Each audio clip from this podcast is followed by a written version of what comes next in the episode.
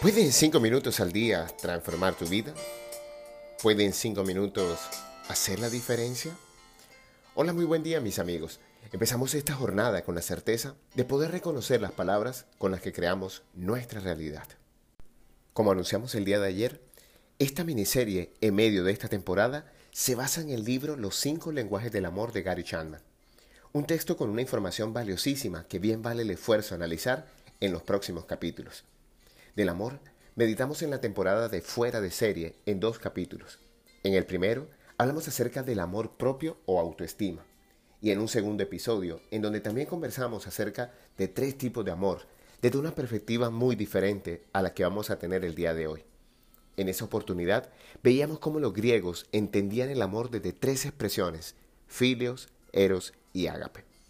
Los lenguajes del amor son una forma de expresarnos y de comprender cómo interpretamos el amar y ser amados.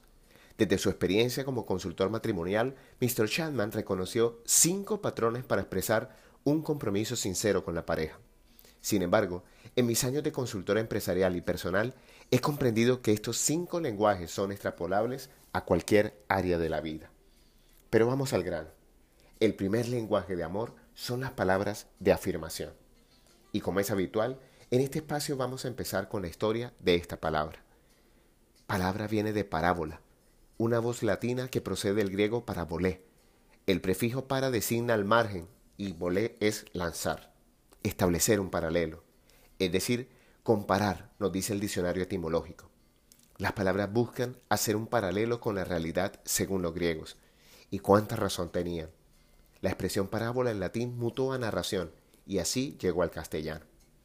La palabra es la unidad léxica básica de cualquier idioma es un conjunto de sonidos articulados que tienen un significado fijo y una categoría gramatical, pero también es la capacidad de expresar el pensamiento por medio del lenguaje articulado. Pero, ¿a qué se refiere Gary Chapman con este lenguaje? Que la primera manera de expresar el amor es a través de las palabras.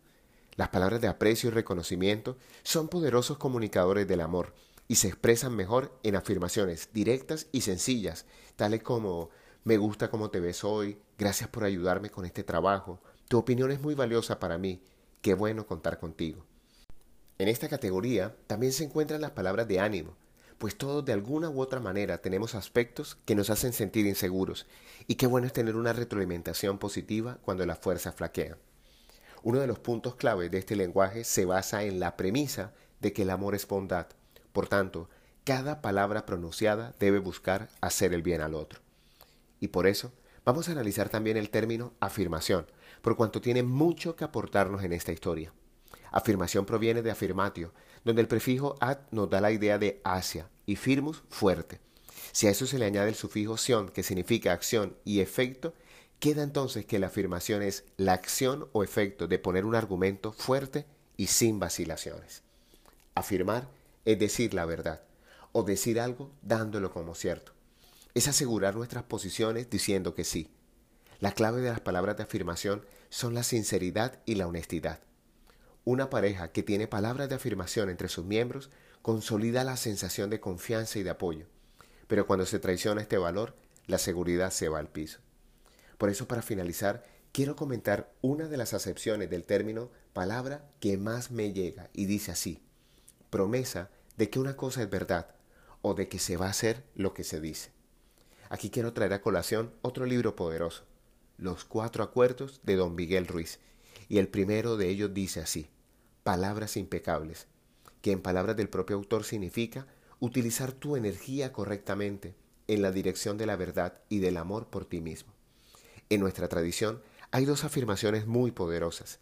La primera dice que la palabra tiene poder y la otra dice que la verdad nos hace libre. Y ya la abuelita sabia nos decía que ojalá nuestras palabras sean siempre dulces. No sabemos si algún día nos toca tragárnoslas. La canción de hoy es un clásico de los 80, Palabras del alma de Lian Chester. Espero la disfruten. Hoy te habló tu amigo Luis Gabriel Cervantes desde el lugar de Midas para recordarte que cuando dedicas cinco minutos al día para ti, encuentras las palabras para expresar mejor tu amor. Síguenos en nuestras redes sociales, arroba Luica Cervantes y arroba Abre el Tesoro, o visita nuestra página web www.abreltesoro.com y haz parte de nuestra comunidad. Un gran abrazo y recuerda, algo bueno va a pasar.